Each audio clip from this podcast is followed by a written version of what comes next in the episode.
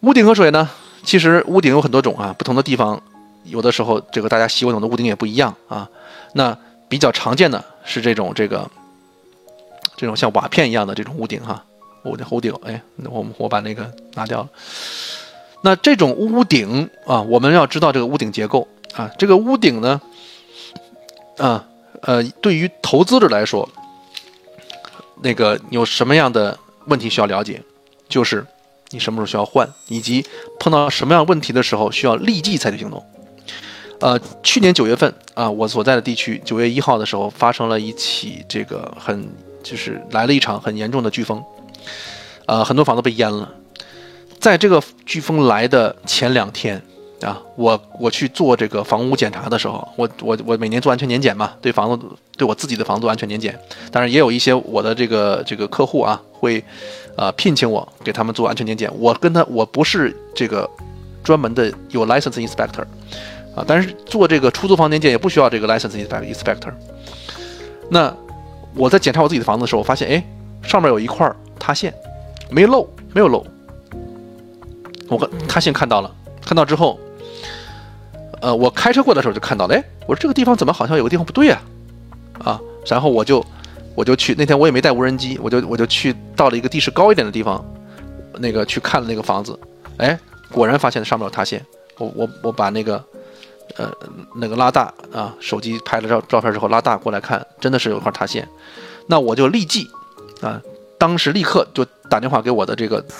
roofer 啊，我常用的 roofer，我说我这个房子发现了一块塌陷，这个顶上的那个瓦呢，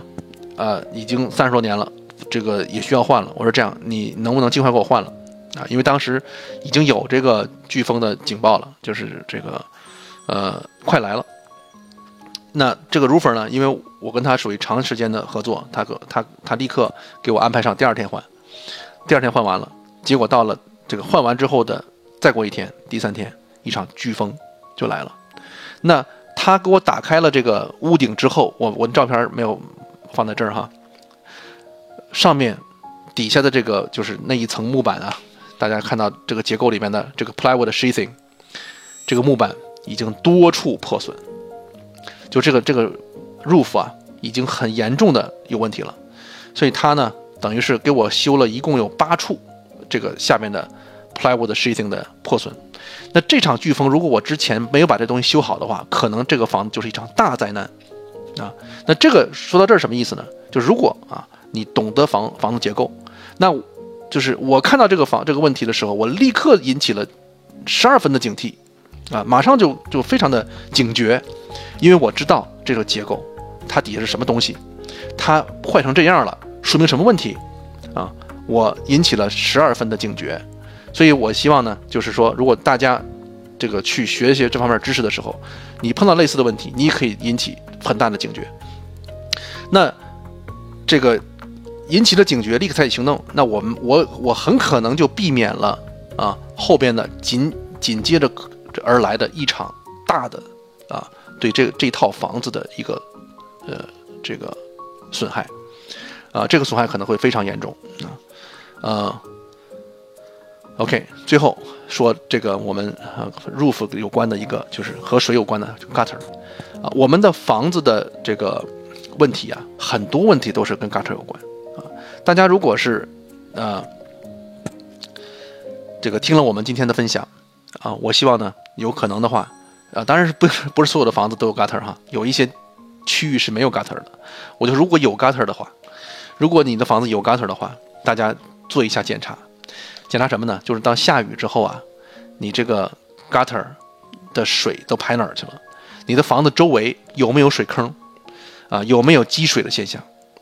对吧？如果有啊，立刻采取行动。这个会，这是一个非常小的检查，但是会对你的房子的这个长治久安哈，长期的健康有极大的好处。呃呃，对，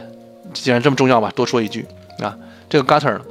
它水排下来以后啊，需要离房子有一个这个正常的距离。一般呢，有的地方是要求四尺，有的方要有的要求六尺。啊，这个水排出去之后，如果你的后院有坡度的话，那就需要这个坡度是向下的，就是向外的，你不能反过来。如果反过来怎么办？那就要采取措施，把这个水排得更远，而且你这个地方还是要垫起来。这就是如果是反过来的话，实际上总的来说呢，这种设计是有点问题的。但是是不是一定就是会淹水呢？倒也未必，啊，需要采取措施来进行整改。